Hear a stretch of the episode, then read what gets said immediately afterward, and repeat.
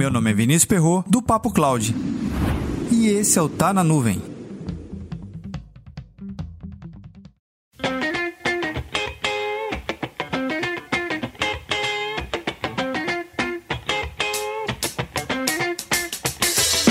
Uma pesquisa publicada pelo IDC mostra que houve um crescimento de mais de 12% em investimento em computação em nuvem em comparação a 2020, no mesmo período.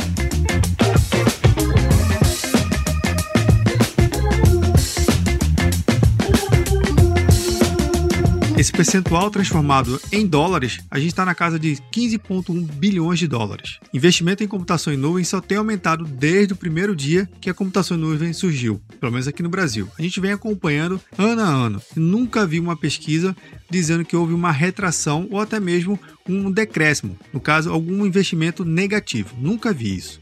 Mas uma coisa bem interessante é que esses 12% ele reflete o mercado geral e global, obviamente mas alguns projetos que eu venho participando, o investimento em nuvem é muito mais do que 12%. Às vezes é 100% no primeiro ano, 200%, 300% e até mesmo 1000%. É isso mesmo. O investimento ele só tem crescido ano a ano. Mas por que se cresce tanto em computação em nuvem? Um dos fatores que a gente consegue analisar de forma bem óbvia e bem objetiva é que no ambiente em nuvem nada lá é estático. Um serviço que está publicado hoje, ele recebe em poucos meses, 3, 6 meses, um ano, atualizações e novas features, fazendo com que o serviço anterior já seja muito melhor do que ele foi lançado. E podemos dizer com total clareza que a computação de nuvem de hoje não é a mesma computação que foi lá 10 anos atrás. E esse tema a gente já até tratou aqui no próprio podcast. Mas levando em consideração a continuação do investimento, vale lembrar que você tem que identificar quais são as funcionalidades técnicas, quais são os novos recursos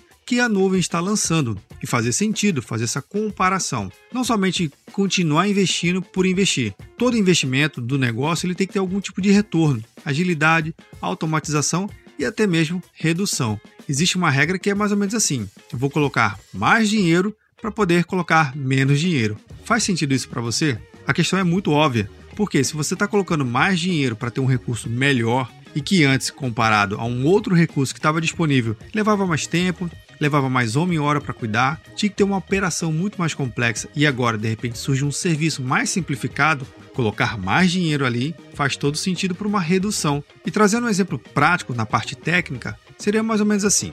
Você tem infraestrutura como serviço, você tem um custo operacional para cuidar dessa infraestrutura e tem algum serviço em plataforma. Se surge algum serviço em plataforma que substitui, de certa forma, mais amplamente infraestrutura, obviamente plataforma é a melhor opção. Um custo operacional é menor, é menos horas você ter que ficar cuidando daquela infraestrutura para ter o serviço propriamente dito. Assim também é na próxima escala. Surge um novo serviço, como software, no caso, software como serviço, ele obviamente ele tende a ser mais barato, ele tem um custo operacional mais barato, e seguindo a ordem, software como serviço, em primeiro lugar, é um investimento menor do que plataforma e, consequentemente, em infraestrutura como serviço. Tudo isso ainda em nuvem.